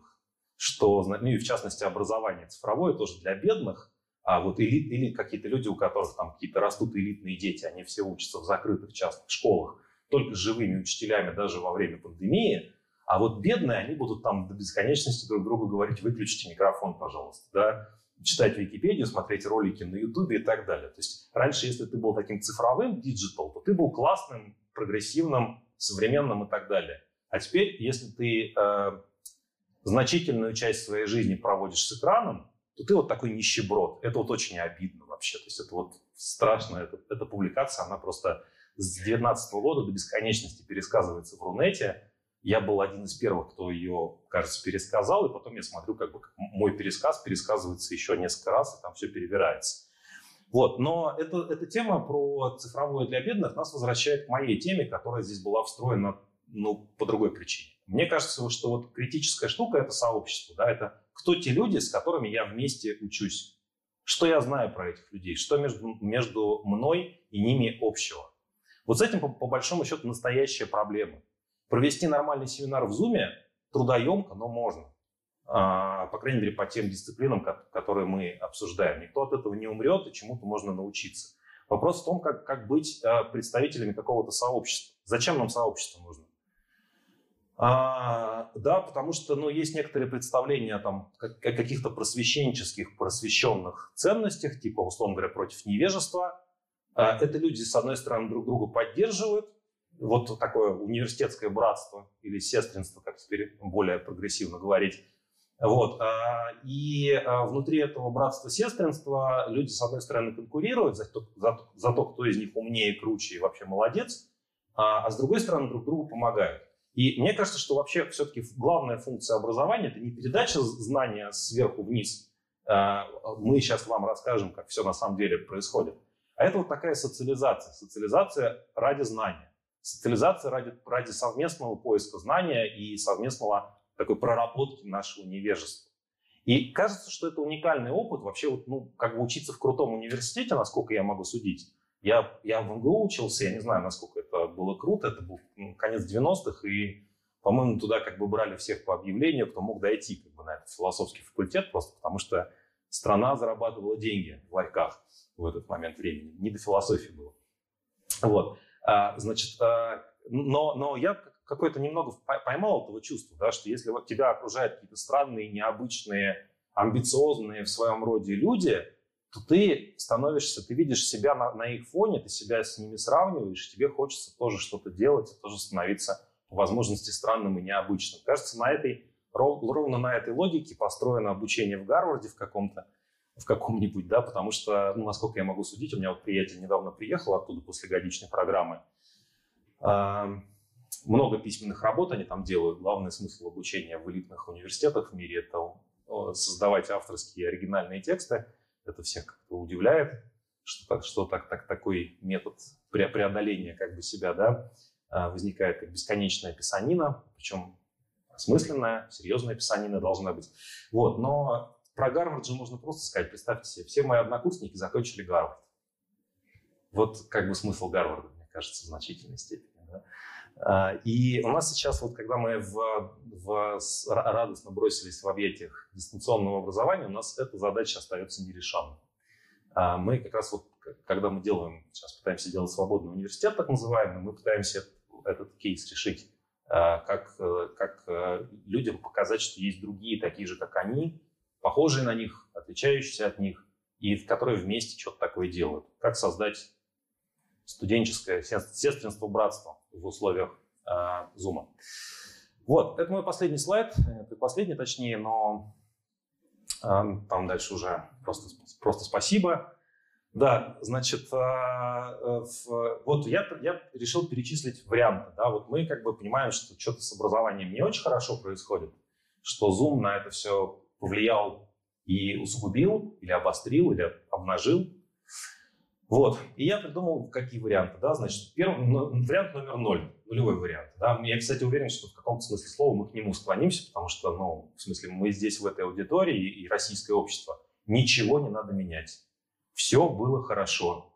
Э, дети где-то сидели, что-то писали, а, значит, э, значит, идеализм отличался от материализма, методички из 80 какого-нибудь года все еще в деле. Ну вот, э, это, кстати, вот, может быть, самая ужасная вещь, я, я хочу это исследовать, как, как журналист, наверное, но времени на это не хватает, то, что происходит с медицинским образованием. Эм, там некоторые как бы, медицинские проекты в России, они на таком мировом уровне держатся, но их очень мало, а в целом э, люди просто на английском языке в медвузах не читают, и от мировой науки отрезаны. Ну, английский как латынь сейчас там, так, так сложилось. Вот, ну, в общем, можно занять такую позицию, да, ничего не менять. И отсюда, кстати, история про то, как тяжело врачам найти. Это не единственная причина, но одна из них. Вот, а, да, просто ничего не менять. У нас и так все хорошо. Значит, второй, первый вариант номер один при этом, да, просто закрыть все университеты. Просто заниматься самообразованием, потому что вот вся как бы имитация бурной деятельности в высшей школе, она нужна только администраторам, которые просто хотят э, бюджетные деньги через себя проводить. Э, отдельная интересная тема, сколько в России зарабатывают ректоры и как эти доходы формируются. Вот, а, значит, э, второй вариант – это вариант про прекрасную Россию будущего. Когда-нибудь случатся, случатся политические реформы, и тогда, и если это случится, образование тоже будет реформировано. Ну, если мы доживем. Вот. А третье. А, тут, тут нужна оговорка. А, в воскресенье я участвовал онлайн в фестивале в Казани. Там тоже мои друзья-книгопродавцы всем этим занимаются. У меня все мои друзья продают книги, а, а я ну, с ними дружу, и вот как бы то в Казани, то здесь оказываюсь. А, не знаю, хороший, кстати, метод. Ну, нужно какое-то вот сообщество поддерживать, просто оно какой-то фидбэк тебе дает. Вот там есть классный проект «Смена», а, там книжный магазин и галерея. Вот, и они делали фестиваль э, научно-просветительский. Там первый докладчик в, на этом фестивале в воскресенье, ну, это в интернете можно найти, профан, кажется, назывался, там какое-то казанское слово, в смысле татарское слово в, в этом профане зашифровано, э, я не, не смог расшифровать, но неважно. В общем, э, докладчик по имени Павел Вавилов, он рассказывал о том, что создатели свободного университета молодцы, но не, не, не до конца. Он сказал, что все нужно было делать в Даркнете сразу, во-первых. Э, во-вторых, на, по методу Tinder. Ну, как бы, да, чтобы, чтобы, значит, ты как бы такой заходишь в Darknet, листаешь там курсы образовательные, и те, которые тебе не нравятся, ты отлистываешь в одну сторону. А те, которые тебе нравятся, ты ставишь их лайки. Если преподаватель тебе, тебе как бы тоже ок, то у вас случается матч, и ты зачисляешься на курс. Вот, и да, значит, и, и, и вот у него какая-то такая, у него такая, такая вот как бы криптообразовательная утопия там где-то в недрах Даркнета, такого интернета, куда просто так не доберешься, на блокчейне все должно быть сделано, конечно, и так далее. Вот, и я хотел с ним очень спорить именно по поводу того, как эти системы бы поддерживали сообщество, собственно, университет или, ну, ему-то университет не нужен, он это называет антиуниверситет. А, ну, в общем, это имеется в виду вот создавать что-то принципиально новое, то есть придумать какие-то площадки для образования, которых еще не придумали или которые мы не знаем. Ну и как бы мой вариант, вариант мой, моих коллег, это открытие свободного университета. Тут ничего не видно, извините, шрифт маленький, но, в общем, это отрывок нашего начала нашего манифеста. Мы его писали под влиянием того, что как бы все оказались в Зуме, и параллельно в стране а, идет как, которая уже волна политической цензуры.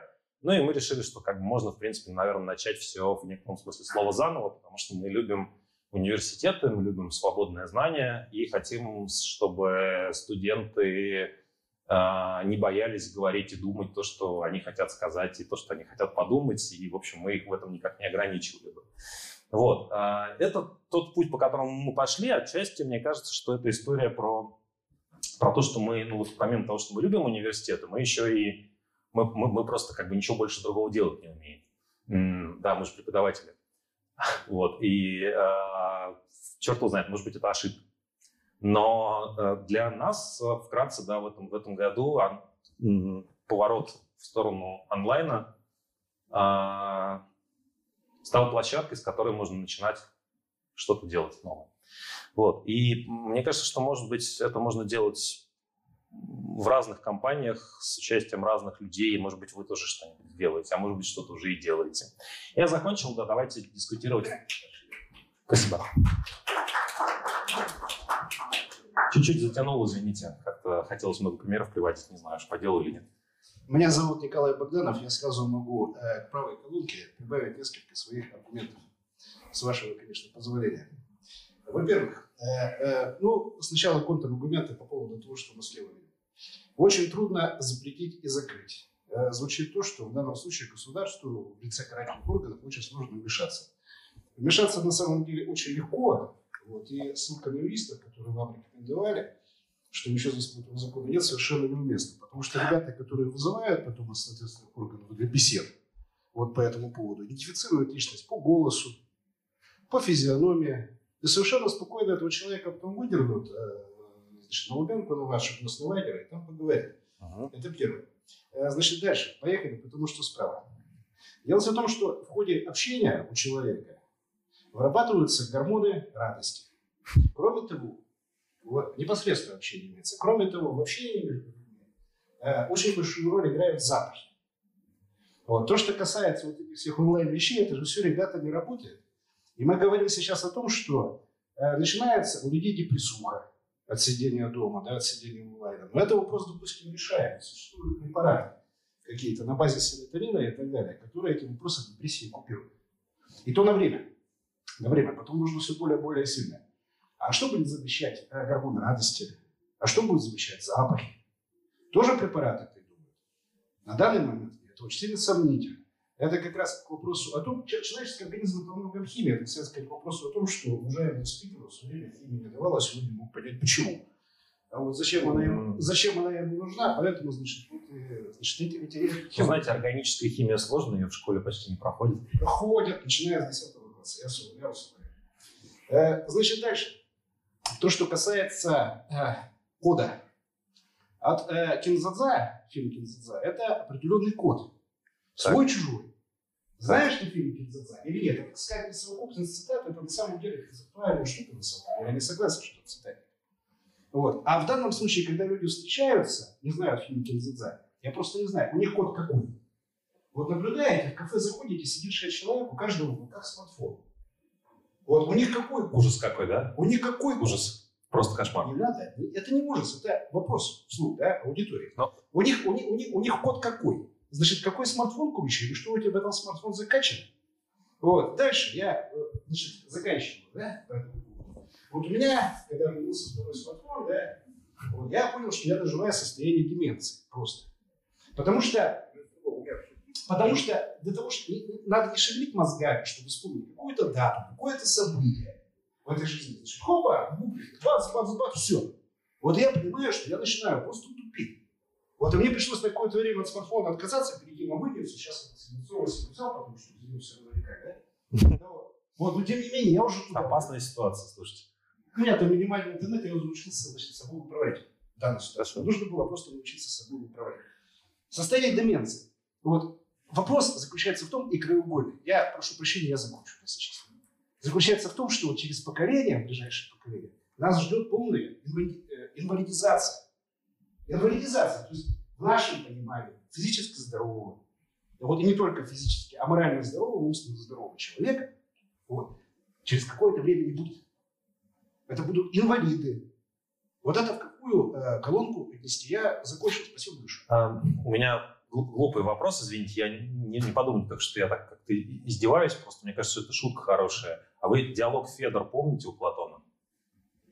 Диалог у Фета я не помню. Федор, Федор. А, Дело в том, что в этом диалоге, я поясню, в этом диалоге Сократ произносит следующее, а, ну, как герою Платона. Он говорит, а, если мы будем записывать наши мысли, то мы разучимся мыслить. Потому что у книги нельзя спросить наводящий вопрос, и нельзя, как бы, книга не предъявит мышление. Письменность – это убийца мышления, говорит Сократ в классическом диалоге у Платона, написанном две с половиной тысячи лет назад. И как бы мне отсюда кажется, что вот эта риторика, которую вы сейчас привели, она просто спутник нашей культуры с самого начала. То есть еще когда появлялись первые медиаформаты, там был, буквально такой аргумент. Вы образованный человек, если вы цитируете Одиссею или Аду наизусть. Если она стоит у вас на полке, нам не о чем говорить, у вас кода никакого нет. Я не хочу, чтобы это превращалось в диалог между нами. Вот. Мне кажется, что вы просто передергиваете. Это риторические приемы. Если вопрос. Может быть. Я, слушайте, я хочу еще, смотрите, вот я, я- я просто, я- если можно, я просто чуть-чуть перереагирую, потому что мне кажется, у вас довольно характерная реплика. Я не знаю по поводу смартфонов, тут надо исследовать, да, насколько они нас делают а, как бы более глупыми или более умными.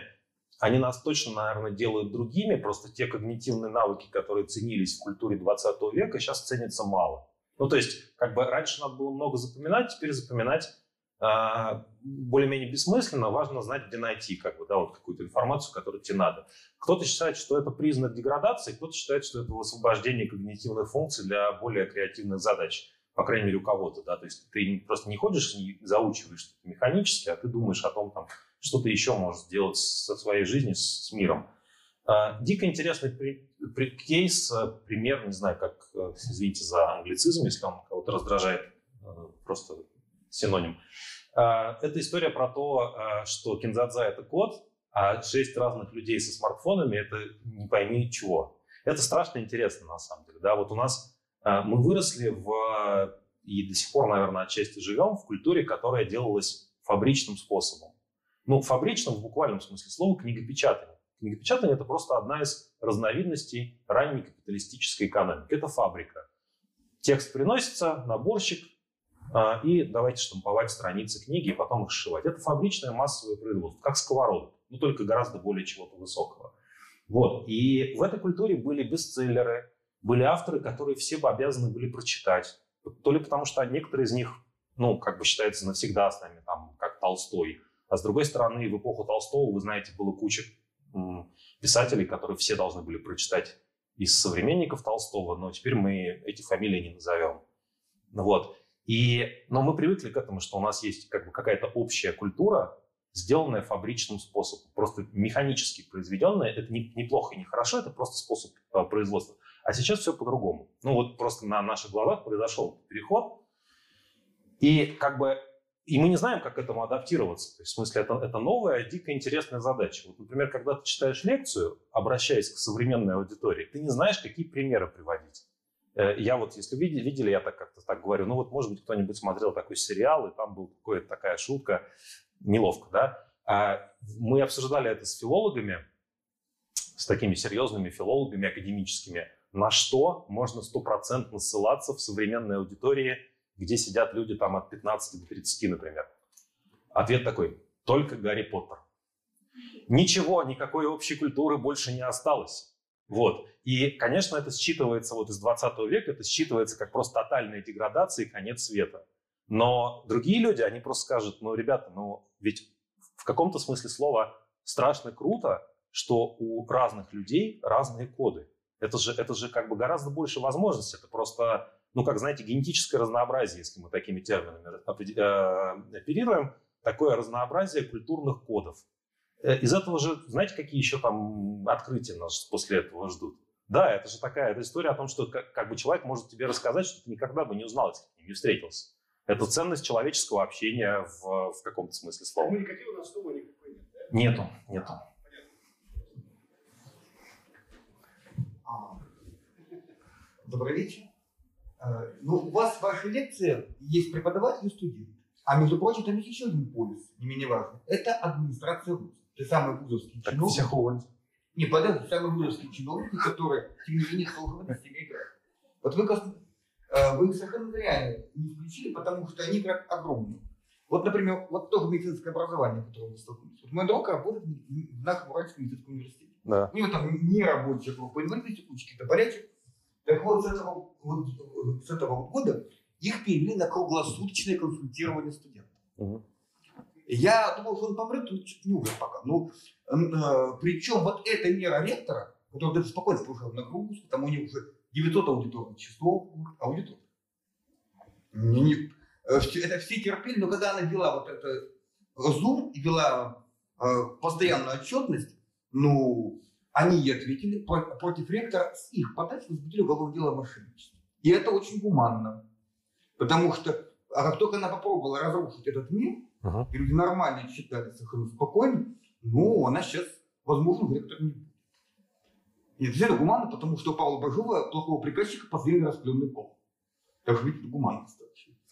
Э, Соответственно, и, и вот здесь вот необходимо бы впрочем дописать вот что. И то, что не только очень дешево, но и очень дешево в плане преподавателей. Потому что преподаватели же не являются каким-то уникальным специалистом. Очень многие такие среднего уровня специалисты. И, соответственно, они не будут котироваться. Так? Да, логично. Ну, почему средние специалисты должны получать среднюю зарплату? А вот, понимаете, какая ситуация? Они, э, то есть они э, тем самым просто выпа- выпадают из этого общества. И как вы понимаете, что и ректора, которые вообще ничего не хотят менять, зачем? Если все нормально, деньги им текут. Да. И, собственно говоря, преподаватели в значительной степени, они тоже не захотят ничего менять. Зачем? Все нормально, все чудесно. Потому что я вот медицина прекрасная, там люди, которые никаких инноваций не хотят, все массе. И там любая инновация смотрит с ужасом. Не надо, не надо. Вот мы читаем, у нас все нормально, все спокойно, все развивается. И поэтому вот такой вопрос. А почему вы не учитываете в данном случае интересы вот этого ну, реакционного большинства во главе с администрацией, которая вовсе не хочет попадать под, под постоянный контроль А, со стороны благодаря новым технологиям. Нет, ну это, это правильная постановка вопроса. Я вот начал этот год как преподаватель в, гос- в Госвузе, а заканчиваю и этот год, это еще, кстати, в этом есть некоторый комизм для меня, что это все в момент э, пандемии происходило, когда наш президент говорил, что надо беречь кадры. Вот. Ну, короче, заканчивая этот год как индивидуальный предприниматель, это э, как бы странный опыт для меня. Я не то чтобы мечтал о таком э, пути, вот, ну, как бы что делать с другой стороны. А, э, Вот, и я, я считаю, что просто мы в, в, в открытой конкуренции, мы просто, ну, даже хотя бы не очень открыты, мы просто разгромим реакционное большинство. А, монополии, деньги. да, да, у которых есть все, но просто, понимаете, они как бы вот, вот эта история о том, что я, я прихожу в поточную аудиторию, открываю свой дипломат и говорю, так, я читал эту лекцию 18 тысяч раз, но вы еще, возможно, ее не слышали, сейчас я вам расскажу. От конспектов будут зависеть экзамен, а, значит, всем сидеть смирно, в смартфоны не смотреть. Вот как бы, когда это воспроизводится в 2020-2021 году и, в принципе, уходит в вечность, в какой-то момент времени это просто становится настолько невыносимо, что просто на... Для кого? Для того, который читает? Ну, для тех, кто, для тех, кто слушает скорее, да. Я думаю, что просто, я думаю, что это, это просто будут как бы лекции вообще в пустых аудиториях и никаких, никакими способами э, загнать людей обратно на такое так называемое образование не останется. Ну, кроме чисто казарменных. Тут есть один только момент э, по поводу коммерческого тура. У нас бесплатное образование. Вот, и мы как бы, ну, в общем, ничего не продаем. Ну и ничего не зарабатывают. Ну да. А, то есть вы просто так из, из туристических соображений? Ну, из соображений хочу преподавать. То есть туристы чисто. Нет, просто защита профессии. Ну, знаете, вот представьте, вы были бы адвокатом, вас оттуда выгнали из адвокатской палаты, а вы говорите, я был, ну вот, видите, тогда вы все понимаете. Ну, класс. Добрый вечер, меня зовут Игорь. А, Вот после четырех пар дистанта, совещания онлайн. А, Очень приятно присутствовать Да, на да. онлайн-встрече. Действительно, действительно. Спасибо Иксен-центру и вам, что такая встреча возможна, какая-то душно, да, особенно после долгих вот этих сидений. А Вот, э, кстати говоря, Николай, э, по поводу запахов, э, я начинаю занятия, брызгаю на себя парфюм, знаете, компенсация какая-то, чтобы чувствовать себя как аудитория. Вот. а, и я еще с вами слежу внимательно, потому что, во-первых, я читаю новую газету, давно уже, лет 20. А во-вторых, я у вас один из пяти тысяч друзей в Фейсбуке, поэтому слежу за вами. У меня вопрос, как бы, да, два вопроса точнее. Первое. Ну, наверное, знают многие, что вы уже сказали, сегодня, да, сегодня только что сказали, что вы были лишены возможности работать в высшей школе экономики, как и Тынев, уважаемый, как и Бена Лукьянова, поэтому сегодня университет. А, Первый вопрос. Скажите, мы, кстати, э, затронул вопрос, молодой человек, что а, много говорим о формате обучения, онлайн, вот дистант, так, э, старые режимные системы, допустим, да, а роль преподавателя, кто может им быть? Кто может вещать? Это эксперт, преподаватель, да, э, вот эти возможности. Насколько допустимы эм, взгляды свободные, публичные, да, как понимаю, вас за это, наверное, вас э, лишили возможности работать в высшей экономике. Поэтому вопрос такой, э, насколько, во-первых, э, оставшиеся преподаватели высшей экономики свободны сегодня в своих поражениях или прижали хвост? И второй вопрос э, э, связан с тем, статус вашего свободного университета. Понятно, что э, замечательный преподаватель, интересные знания, но опять же диплом, возможность устроиться. То есть что стимулирует, кроме знаний, получения знаний ваших слушателей э, вот, на э, учебу в вашем университете? Спасибо.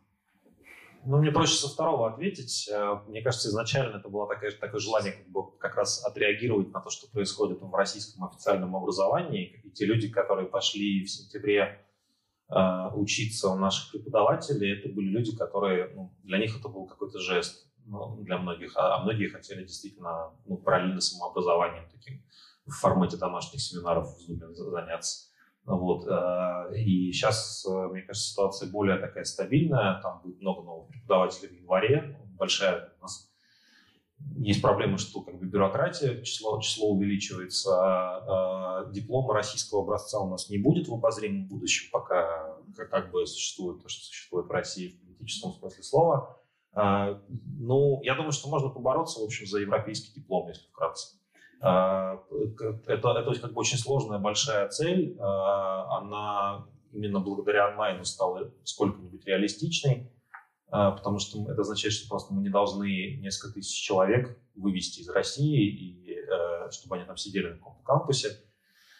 Вот. И есть промежуточные какие-то шаги перед этой целью. Мы, в принципе, уже сейчас можем выдавать сертификаты европейского образца из одной из европейских стран. Э, Но, наверное, пока этого делать не будем, потому что они, мне кажется, не особенно нужны. Хотя вот мы спорим. То есть мне, мне как бы кажется, что рекомендательное письмо от профессора Лукьяновой весит больше, чем, чем сертификат из, э, там, из э, латвийского некоммерческого фонда, который нами учрежден. Вот. А, Я не учредитель, кстати, потому что я не уезжал из России, ничего не мог э, этим заниматься, но вот там как-то что-то такое учредилось. Вот. А я думаю, что, я думаю, что, в общем, он- онлайновое образование, когда мы встречаемся несколько раз в год точно, а в остальное время учимся онлайн, оно сделало возможным русскоязычный университет на территории Евросоюза, по крайней мере, как мечту. А, да, как бы где преподают люди так, как они хотят, и не, не отчитываются перед Министерством образования. Очень простая задача. Вот. Профессор, а профессор, которого вы упомянули, это код или не код? Это, это код коммуникативный? Вот этот профессор, вы говорите, что мнение вот этого профессора профессор. А, ну это просто человек хорошо известный в своей профессии. Это, это своего рода код для других людей. Коммуникативная основа А, какая-то или нет? Или ну, от этого все-таки отказаться не это, это конкретный профессор, это правовед, и в праве там много кодов, да. Ну, нормально, в смысле. Гражданский кодекс, Конституция. А, то есть вот этого отказаться все-таки не может, да? Не знаю. Окей. а, Так, я по поводу пе- первого вопроса, я думаю, что в высшей школе экономики довольно грустно, гру- грустная ситуация, потому что по ним, а, ну, по ним, по нам ударило. Я высшую школу экономики люблю, и все мои коллеги там остались в основном. А, По ним очень сильно ударила э- эта история с онлайном и как, как и по всем преподавателям. Там тоже большая нагрузка, она все время растет, надо все больше как бы работать, все больше отчетности делать. Вот. И с учетом того, что раньше считалось, что тебе за это платят нормальную зарплату, и ты еще как бы такой свободолюбивый европейский профессор, а теперь осталась только нормальная зарплата. Ну и то, как бы в какой валюте считать. Вот. А, И я думаю, что многие очень сильно к- как бы загрустили в высшей школе экономики, а многие в такую внутреннюю иммиграцию ушли и решили, я там буду заниматься какими-то там э, текстами на санскрите и новости не буду читать. Вот. Ну, в общем-то, все довольно узнаваемо. То есть, мне кажется, поколение чуть старше, чем мое, оно через какие-то подобные вещи происход- проходили. Меня вот знаете, что удивляет? Что а, те, кто застал во взрослом возрасте Советский Союз, они все-таки ну, жили вот в этом каком-то там, в Брежневскую эпоху, насколько я себе ее представляю. А потом началась какая-то какая-то вот история о том, что сейчас все будет меняться, и каждый следующий год а, свободнее, чем, чем был, и по-другому, и много проблем, но все-таки есть какая-то надежда. И кажется, никто не, из, э, из нас не проделал обратный путь. То есть у нас нет людей, которые жили в 20-е годы в Советском Союзе, когда э, как бы социальная динамика была более-менее похожа на нынешнюю, да, когда каждый следующий год э, гайка прокручивалась чуть дальше. И в этом смысле некому, кажется, поделиться информацией о том, как адаптироваться правильно. Ну, то есть э, пора ли уже паковать чемодан или, не знаю, вот мой, э, мой, мой друг, э, знакомый хороший, он на днях стал министром э, экономики Краснодарского края. Э, И я вот думаю, кто из нас, ну, как бы ошибся в жизни. Э, Мне кажется, что он, как бы, но я до конца все-таки не уверен, я немного сомневаюсь. Ну, потому что мало ли вдруг это я был.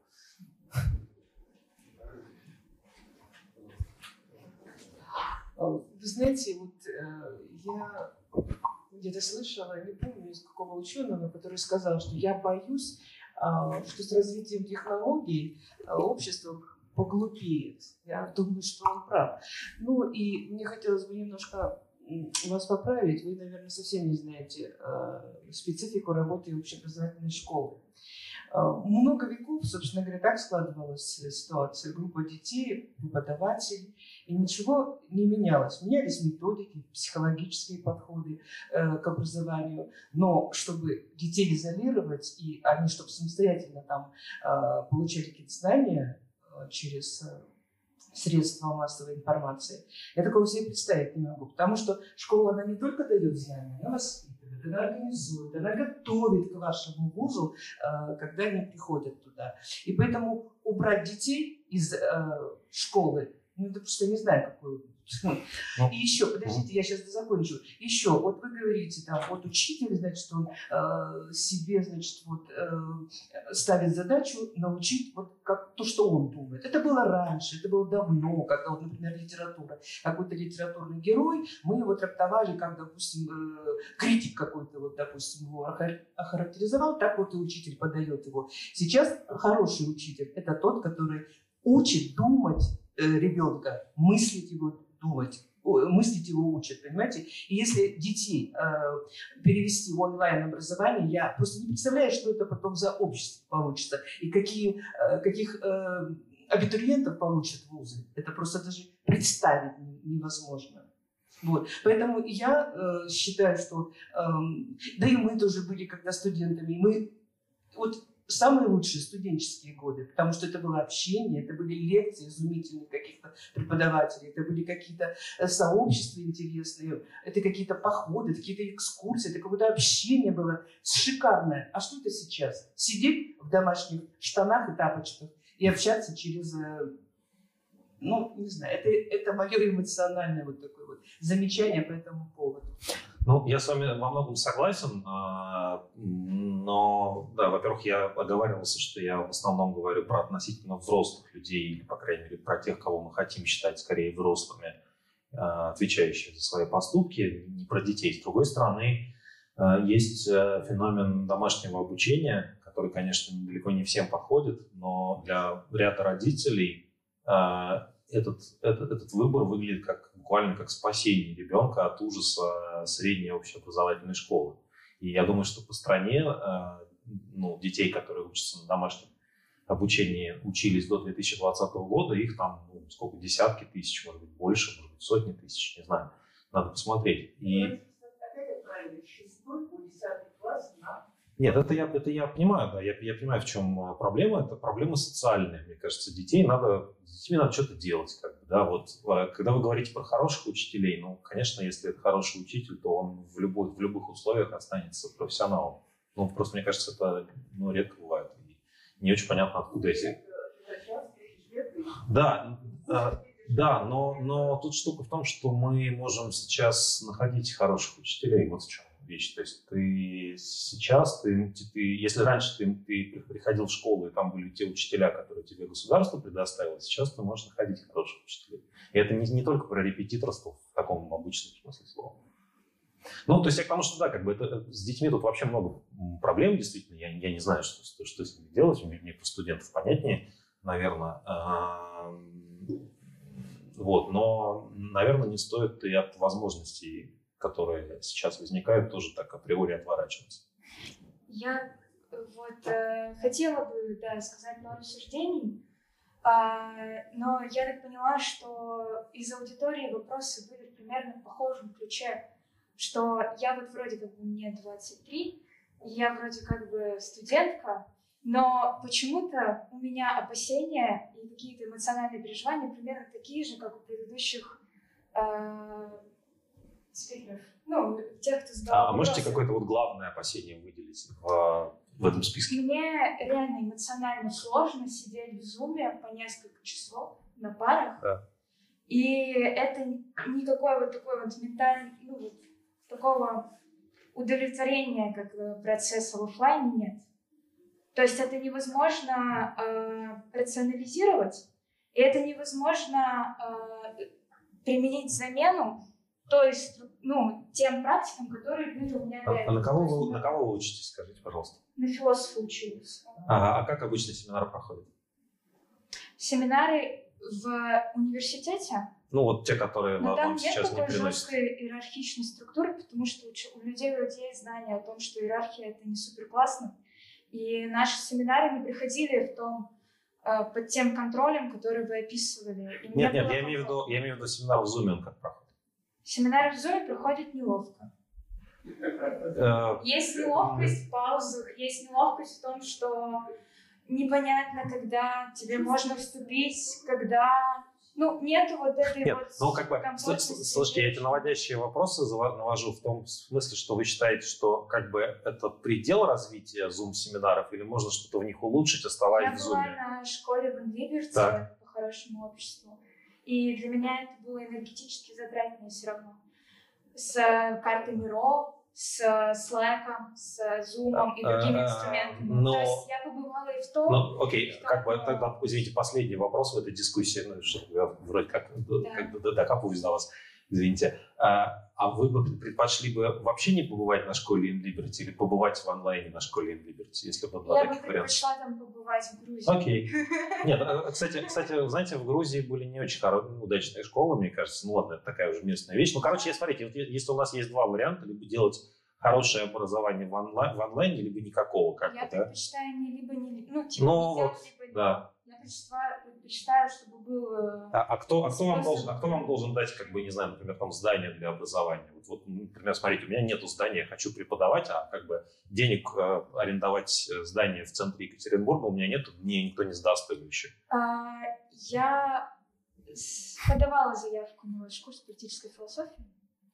И Так, так. у меня некоторые обиды есть, потому что Так вы бы так и сказали, да. э, первый пункт, когда каждый человек может участвовать в этом в курсе, который вы бы хотели там вести, Да. это все-таки, как сказать, не так. То есть у вас все равно существуют какие-то ограничения по количеству участников. То есть не каждый, не любой человек. Ну, то есть это такая манипуляция суждением, как я поняла. То есть не любой человек, а тот, который понравился вам, который или тот э, из, э, не знаю, сколько у вас было заявок, потому что их очень долго обрабатывали, как я помню. Э, то есть э, все равно не любой человек может участвовать. Участвуют те, которые входят в ограниченный круг э, слушателей и участников. И как бы и была вот, например, кейс с тем же свободным университетом, когда был большой поток заявок, все-таки нужен был менеджер, который бы с этими заявками справлялся, а не, препод... а не один из преподавателей, да? И все-таки нужна администрация. Так, мы, мы немедленно только мы получим первые, первые 100 миллионов долларов, мы немедленно, мы немедленно все это учредим. Но вы да, знаете, да, эти понимаю. дискуссии Просто, короче, очень много, очень много у меня было мыслей, я вообще хотела бы не, не, не выражаться, но так как нужно было мнение какого-то э, юного... Э, Нет, ваш, вы очень убедительны, да. Да, какого-то юного слушателя, то я бы все-таки поддержала, что все-таки хотя бы пожалуйста, пожалуйста, можно Zoom будет можно позже, можно мы все еще, ну вот, во всех вот этих условиях будем все-таки вместе встречаться и вот, вот сейчас так общаться в э, пространстве. Вот. Да. Я... Прогресс, пожалуйста, прогресс, остановись, все. Okay. К началу была, была просто заявлена, заявлена одна тема разговора. Она, я вам напомню, звучала так, да? Если будущее российского образования. Вот э, я могу сказать однозначно. Нет по одной простой причине. Вот гуманитарных вузов еще, ладно, туда-сюда. Э, возможно, свободный университет будет работать в гуманитарном плане. А вот то, что касается технологий, нет. По одной простой причине. Вот возьмем, например, Массачусетский технологический институт. Да? А вот самый продвинутый, самый известный э, технический вуз планеты. Да? Там существуют онлайн-программы, переведено на несколько языков, пока нет на русском. Ну, скоро будет, это вопрос может быть, так сказать, полугода. И причем там за обучение платить не надо. Вообще ни копейки. Ты там учишься онлайн, сдаешь экзамены, семинарах. Денежку надо заплатить, причем небольшое при получении диплома. Так вот, при таких обстоятельствах, при таких обстоятельствах будущего у российского образования нет. Все будут учиться онлайн за кордоном. Вот и все. Вот и еще. Вот сейчас ситуация, которая есть, она выгодна только лентяям, преподавателям, которые потеряли совесть, которые не хотят работать, и студентам, которые не хотят учиться. Все, спасибо. Давайте вот еще последний вопрос. Здравствуйте. У меня не вопрос, у меня скорее немножко комментарий по поводу маленькой девушки, которая представляла наше молодое поколение. Мне почему-то кажется, что вот эта нужда в аудитории какой-то вообще не только вследствие привычки. То есть если бы мы учились, допустим, все 11 лет в Zoom, то прийти в универ и сидеть на парк полтора часа для нас бы было вау, блин, а верните обратно домой к чаю. Ну, так, немножечко. Молодые говорят, а не только я старый дурак. Вот послушайте, два человека. Тут наоборот да было. Да, спасибо. Ну, э, я так понимаю, у нас время вышло, как бы, вот видите, на, на самом, как, как обычно, интересном месте, когда наметился какой-то конфликт. Вот, э, и внутри поколенческий, межпоколенческий, весело, хорошо время проводим. Спасибо, что пришли.